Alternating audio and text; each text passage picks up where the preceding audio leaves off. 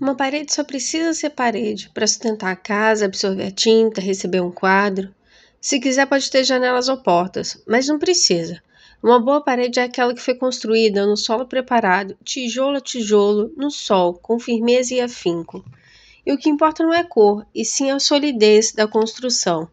Quero um dia ser uma grande parede, espessa, imponente, sem reboco mesmo, mas uma parede que se pode contar.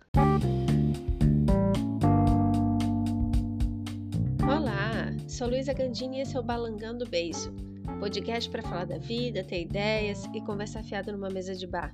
Chega aí!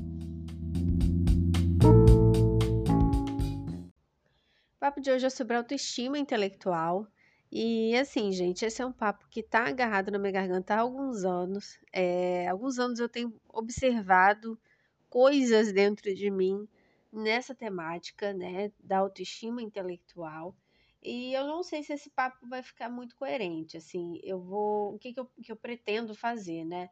Eu acho que é melhor começar contando a minha história e aos poucos ir pincelando, falando uma coisa ou outra aí, compartilhando alguma coisa, porque é um assunto que para mim é difícil, é denso, é, eu demorei para ter consciência de que isso me fazia mal. É, para começar, né? Eu fui uma criança que eu não recebi muitos elogios, né? É, o único elogio que eu recebia da minha infância, assim, que eu lembro, era que eu era inteligente. É, todas as outras coisas que falavam sobre mim na minha infância e na adolescência, depois, eram sempre coisas muito é, negativas mesmo, com um cunho de, depreciativo, sabe? Do tipo, ah, Luísa é difícil, Luísa é teimosa, Luísa é geniosa, dá muito trabalho. É, ser inteligente era o único elogio que eu recebia realmente, que eu me lembro que eu recebia. Se falavam outros, eu não lembro, não sei dizer. Mas esse foi o único que ficou marcado. E eu acho que de alguma forma eu me apropriei desse personagem. A psicologia deve explicar isso, né? De algum vocabulário técnico aí, que eu não vou saber falar, porque não sou psicóloga, mas é, eu de alguma forma eu me apropriei dessa identidade. Então eu me lembro assim de, de nossa, desde muito pequena, sim, muito pequena, eu me esforçando para não dar trabalho, para não pedir ajuda nos deveres de casa, para ser uma boa aluna e com o tempo comecei a gostar daquilo, né? Porque tinha as notas altas, o reconhecimento na escola e aí em casa, ah, sim, finalmente eu ganhava um sorriso, né? Um, um abraço, um parabéns. Então eu, eu me condicionei aquilo, sabe? Eu comecei a ver aquilo como uma coisa boa, uma forma de ter uma atenção boa, assim, de ter afeto. E isso foi passando, né? Foi crescendo, fui conquistando coisas.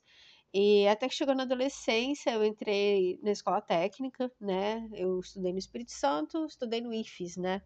Que é o Cefet de lá.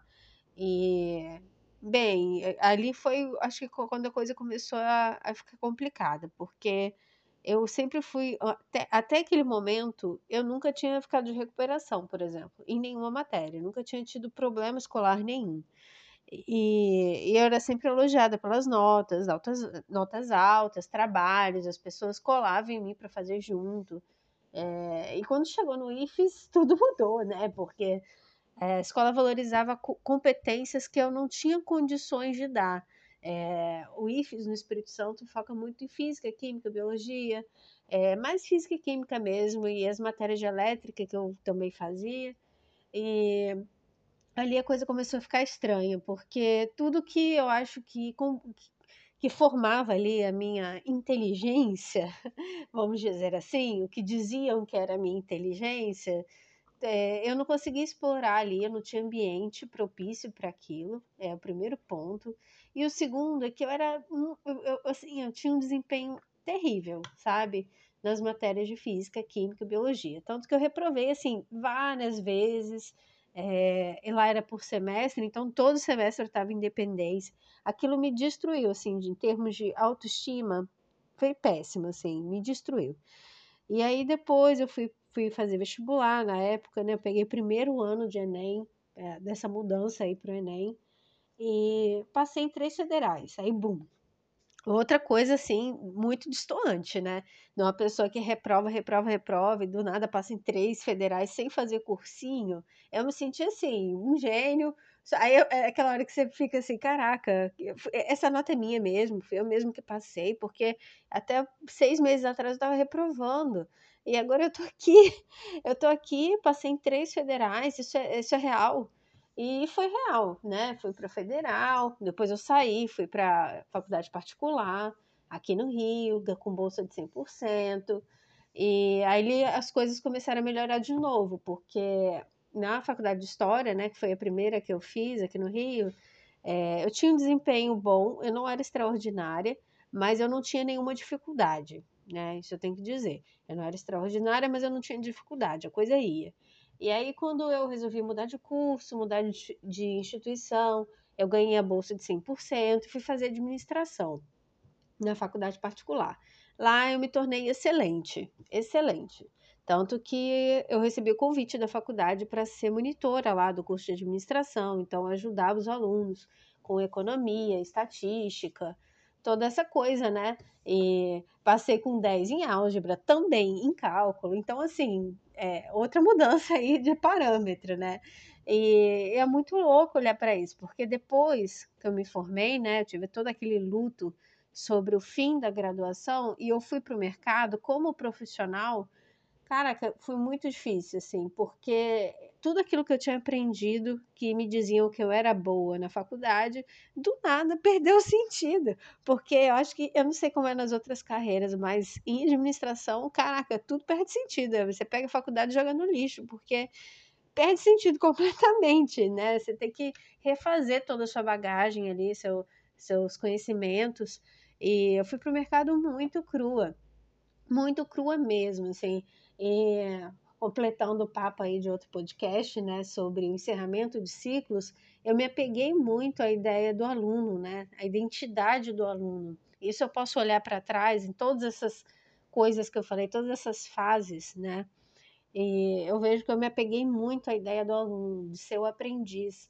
E quando eu fui para o mercado como profissional, eu não conseguia virar aquilo ali, sabe? Eu não conseguia mudar esse personagem, esse papel. Eu não, simplesmente eu não conseguia é, fazer essa transição. Nem sei se hoje eu consigo, para ser muito honesto, né? Porque agora que eu acho que eu tenho alguma maturidade para fazer essa transição, eu também não sei se eu consigo. Ai, tem que rir, mas é isso, sabe? É uma transição difícil, né? Quando a gente se identifica muito. Agora, pelo menos, eu tenho a consciência, né? Tenho a consciência de que eu me apeguei demais ao papel. E agora, eu, tendo a consciência, eu consigo trabalhar, né? Eu consigo fazer alguma coisa a respeito e tudo mais. Aí bem, né? Quando é que ser inteligente começou a aparecer como um problema para mim? É, eu sempre li muito, li muitos livros e hoje eu vejo assim que eu tinha uma relação complicada com isso, porque eu não conseguia ficar sem ler um livro, eu emendava um no outro eu não, não digeria o livro e eu emendava realmente um ou outro. Então tinha mês que eu lia três, quatro livros, sabe? Dependendo do, de como era o tráfego aqui no Rio, né? O deslocamento, que eu lia no deslocamento, então eu lia bastante, eu tinha muito tempo para isso, né? E eu gostava. E isso começou, eu comecei a perceber que isso era um problema quando eu engravidei que eu meio que perdi o cérebro. eu não sei se, se isso é normal, se tem um nome para isso cientificamente, mas eu perdi o meu cérebro, assim.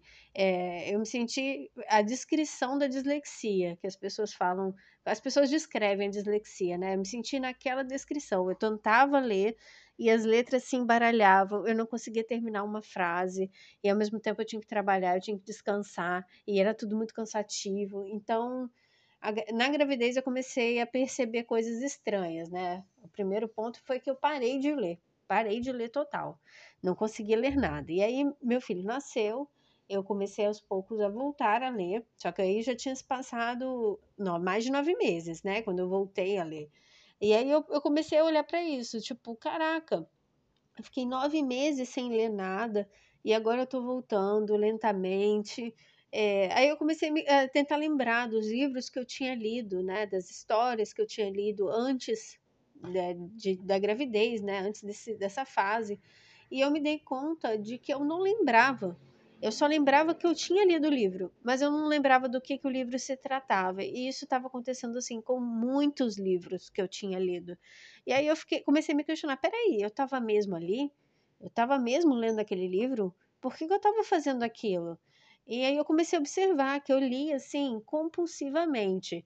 É, aí você pega de novo, né? Descrição de distúrbio alimentar. Você troca né, a comida pelo livro, era exatamente aquilo. Eu lia, eu não, assim, sem, sem pudor, sabe? Assim, um livro atrás do outro, sem, sem discriminação, assim, de assunto, sabe? É, de título, de tema, de autor, nada disso. Eu li um atrás do outro e eu não metabolizava, eu não processava aquilo dentro da minha mente, não consolidava aquilo como aprendizado. Então, pouco aplicava. Isso aí, zero, assim, quase zero. É, eu não aplicava as coisas que eu aprendia.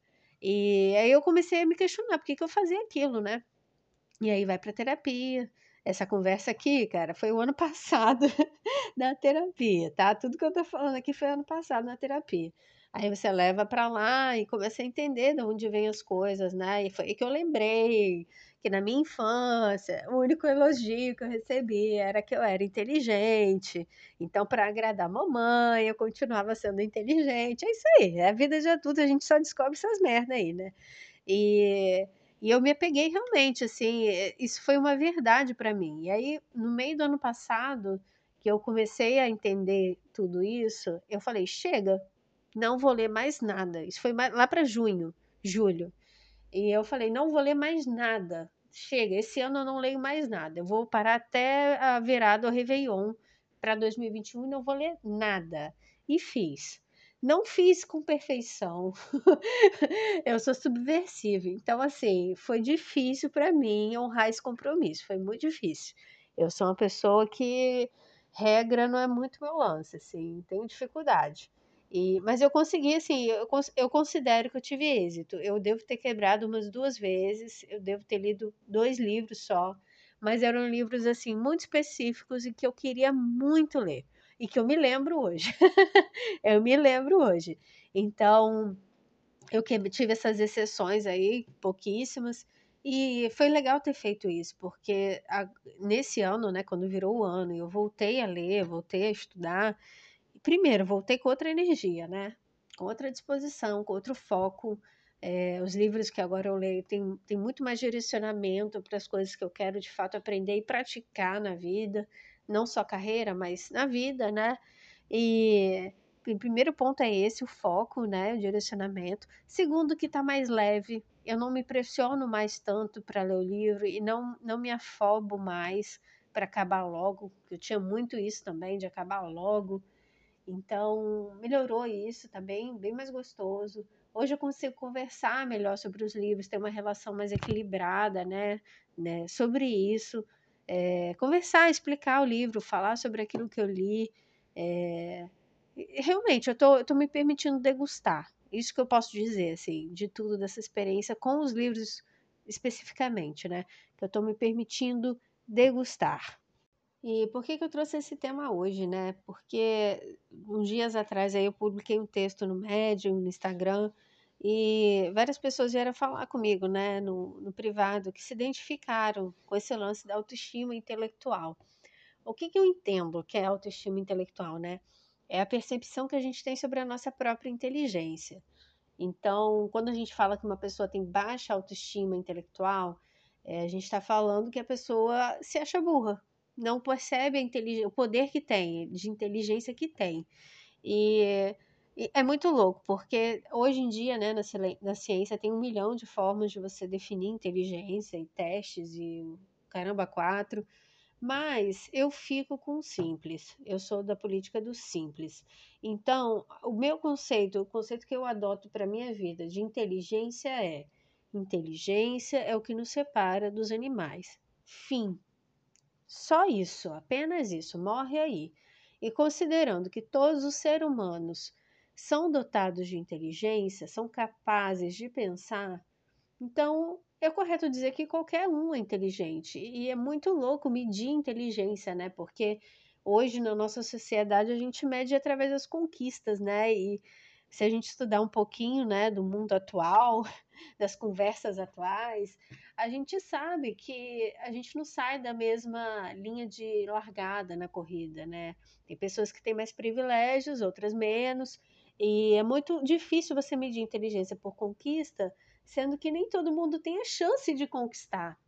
Né? Tudo depende de como você nasceu, da onde você nasceu, em qual família, qual história, como viveram seus ancestrais. Então, é muito complicado você medir inteligência por conquista, porque eu não vejo relação, sinceramente, não vejo relação inteligência com conquista. Eu vejo é, conquista tem a ver com oportunidade. Ponto. Inteligência é o que você faz ali para viver, sabe, na sua cabeça, é como você vive a vida. E isso não é só no âmbito acadêmico, no âmbito de bens e finanças, mas de decisões mesmo, decisões banais que a gente toma no dia a dia que são atos de inteligência, né? Você é capaz de pensar, então você é inteligente, enfim, sabe? É, é como eu vejo isso. É, eu vejo muito, eu acho muito cruel, realmente, essa ideia de medir inteligência por conquista, assim, eu, eu, eu acho muito cruel. Minha opinião é péssima sobre isso, assim. Ainda tem o lance da pressão social, né? De todo mundo tem que ser culto, tem que ser erudito, e, e o valor que a gente dá para a erudição, né? Principalmente a acadêmica, né? As pessoas que são, que vão para a academia de alguma forma, vão para a universidade, vão, vão estudar de uma forma formal, né? Porque tem um milhão de formas de você de você estudar, né? Não, não só no âmbito acadêmico e literário, né? Erudito. E tem uma pressão social, eu vejo sim que tem uma competição, e isso por muito tempo me angustiou. Eu tinha um lance, olha só que pira, eu tinha um lance de que eu não podia entrar numa conversa e, e não saber do que as pessoas estavam conversando, sabe? Eu acho que isso também me motivou muito nessa compulsão por livros, por ler livros porque eu, eu não me sentia, eu me sentia muito mal de estar numa conversa e não saber do que as pessoas estavam falando. Aquilo me angustiava. Eu me lembro de episódios assim, no meio da conversa, as pessoas falando coisas que eu desconhecia sobre assuntos que, né, não tinham nada a ver comigo. Mas eu me lembro de sair da conversa, pedir licença, ir para o banheiro e chorar, porque eu me sentia burra e aquilo me, senti, me fazia eu me sentir mal. É, eu, a pressão por ser inteligente dentro de mim era muito grande. Estou gaguejando porque estou nervosa. Esse tema é difícil, mas eu quero falar porque eu quero que deixe de ser difícil. Quanto mais eu falar, mais fácil vai ser. Então, vamos falar, né, gente? Vamos falar. E eu senti essa, essa, pressão, assim, de que eu precisava dar conta, eu precisava participar das conversas, eu não podia não saber. Para mim era inadmissível não saber. E isso realmente me assombrou por muito tempo. E, e, e que louco, né? Eu estudava para ser enciclopédia. Eu cheguei nesse termo aí na terapia, que eu lia e estudava porque eu queria ser uma enciclopédia. Mas o que, que é uma enciclopédia? É um lugar que tem conhecimentos diversos sobre muitas coisas, mas com pinceladas. Não tem nada aprofundado na enciclopédia. Tem um pouquinho de cada coisa. Era exatamente isso que eu fazia. Era exatamente isso que eu queria. De verdade. Eu queria conseguir chegar numa conversa, abrir a minha enciclopédia mental e jogar alguma coisa ali e pronto. Falei aquela frase marcante e não preciso falar mais nada porque já fiz meu papel ali naquela conversa.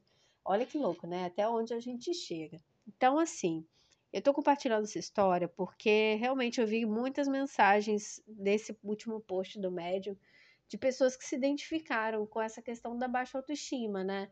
De, de se achar menos inteligente do que de fato é.